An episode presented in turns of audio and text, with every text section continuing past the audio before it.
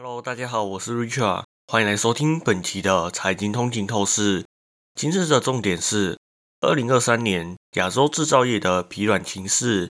由于中国大陆和开发市场的经济活动不振，整体制造业面临需求下滑的挑战。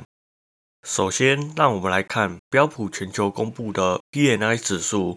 去年十二月，多数亚洲国家的新订单和产量均呈现减少，需求者需求不旺，而投入成本和供应链表现也难以乐观。在中国大陆方面，数据褒贬不一，民间工厂活动指标显示上月景气略有改善，但相对地，官方制造业 PNI 下跌至六个月低点四十九。中国国家主席习近平则在新年贺词中表示，将强化经济动能并促进就业。贸易晴雨指标显示，台湾的十二月 PNI 急剧恶化至四十七点一，不如前一个月的四十八点三。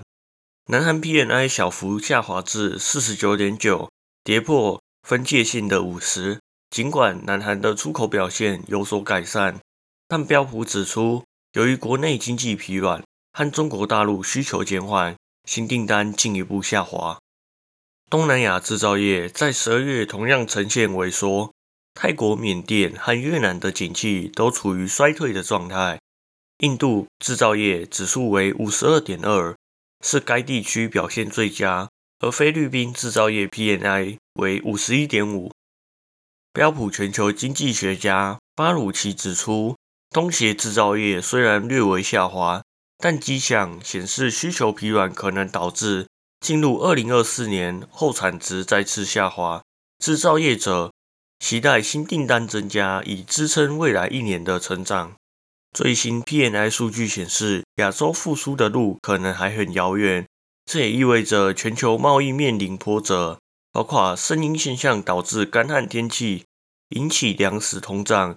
以及红海商船遭袭击事件影响了重要大宗商品的供应链。亚洲地区的疲软将继续对全球经济增长构成进一步的逆风因素。预计今年全球增长将放缓。